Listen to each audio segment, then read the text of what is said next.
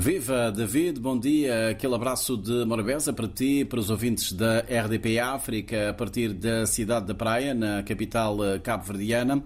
É um gosto enorme saber que, por esta altura, são incontáveis os ouvintes que estão sintonizados nesta onda de lusofonia que abraça vários povos numa só estação. A segunda onda tropical a atingir Cabo Verde em pouco mais de uma semana poderá estar já a afastar-se do arquipélago. Ainda assim, vamos ter que esperar até o final do dia para saber qual o impacto que poderá ter no agravamento das condições eh, meteorológicas.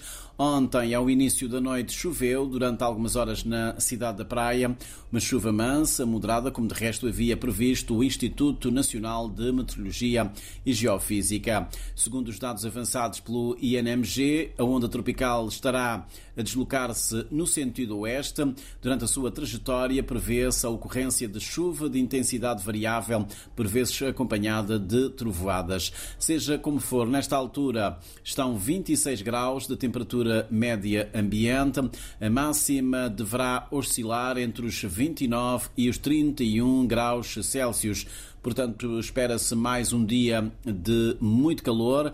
Se o céu não estiver muito nublado, como aconteceu ontem ao fim da tarde, também se não chover, é provável que haja muita afluência às praias, sobretudo por parte dos adolescentes e jovens que estão já a queimar os últimos cartuchos das férias, tendo em conta que as aulas começam no dia 18 deste mês.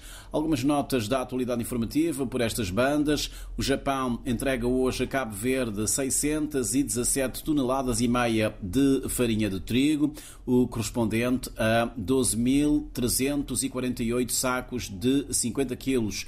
O donativo é a expressão das relações de amizade e de cooperação entre os dois países. O ato de entrega contará com a presença do Ministro da Agricultura e Ambiente, Gilberto Silva, e do embaixador plenipotenciário do Japão na República de Cabo Verde. No âmbito da Cimeira dos Objetivos de Desenvolvimento Sustentável, ODS, a realizar-se nos dias 18 e 19 de setembro em Nova Iorque, o governo cabo-verdiano, em parceria com o Sistema das Nações Unidas, promove amanhã, dia 8, uma consulta nacional sobre o estado da implementação dos ODS em Cabo Verde. O evento será presidido pelo chefe do governo, Ulisses Correia e Silva.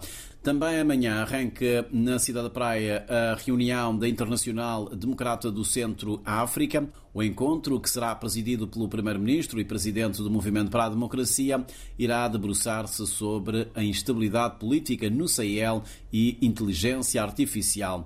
A reunião da IDC África deverá contar com a participação de mais de 50 eh, participantes de 15 países, com destaque para líderes e personalidades notáveis, como são os casos de Andreas Pastrana, Presidente da Internacional Democrática do Centro, o Primeiro-Ministro de Santo Tomé e Príncipe, Patrício Trovoada, Alina Chivô, conselheira sénior eh, do Partido Popular Europeu para o Digital e Novas Tecnologias, e Hélio Varela, um dos fundadores eh, do NOSI, Núcleo Operacional de Sociedade de Informação.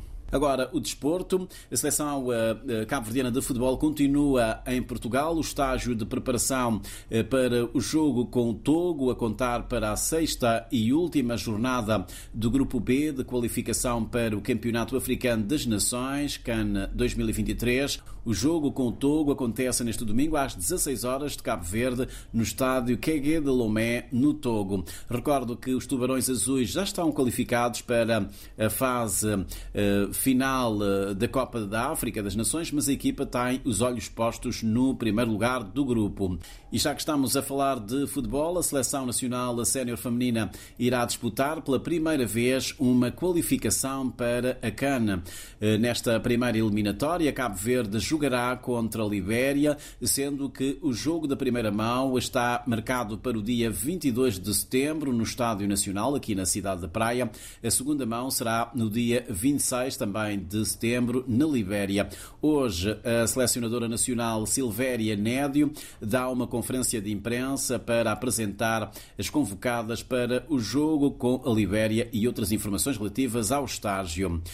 Terminamos com música. O rapper Bachart e Zé Delgado são mais dois nomes confirmados pela organização para atuar na 31ª edição do Festival de Santa Maria, que acontece na próxima semana na Ilha do Sal. A edição deste ano, que acontece então nos dias 15 e 16 de setembro, homenageia a banda Bulimundo e o artista Nela Spencer.